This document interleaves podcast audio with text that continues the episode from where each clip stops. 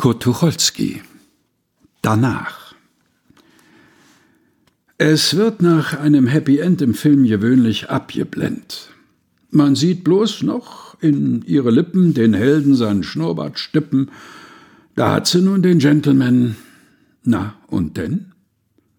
Denn gehen die Beden brav ins Bett. Naja, das ist ja auch noch nett.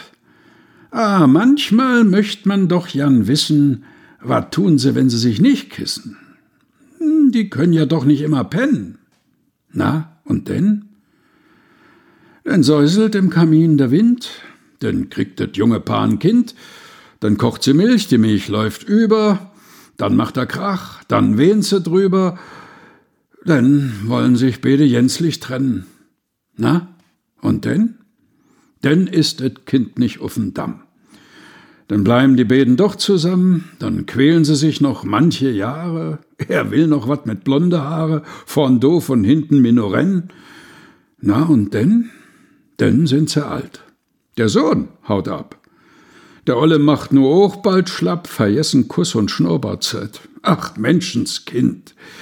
Wie liegt dat weit, wie der noch scharf auf Muttern war. Das ist schon beinahe nicht mehr wahr. Der olle Mann denkt so zurück. Was hat er nu von seinem Glück? Die Ehe war zum größten Teile verbrühte Milch und Langeweile, und darum wird beim Happy End im Film gewöhnlich abgeblendet. Kurt Tucholsky danach. Gelesen von Helga Heinold.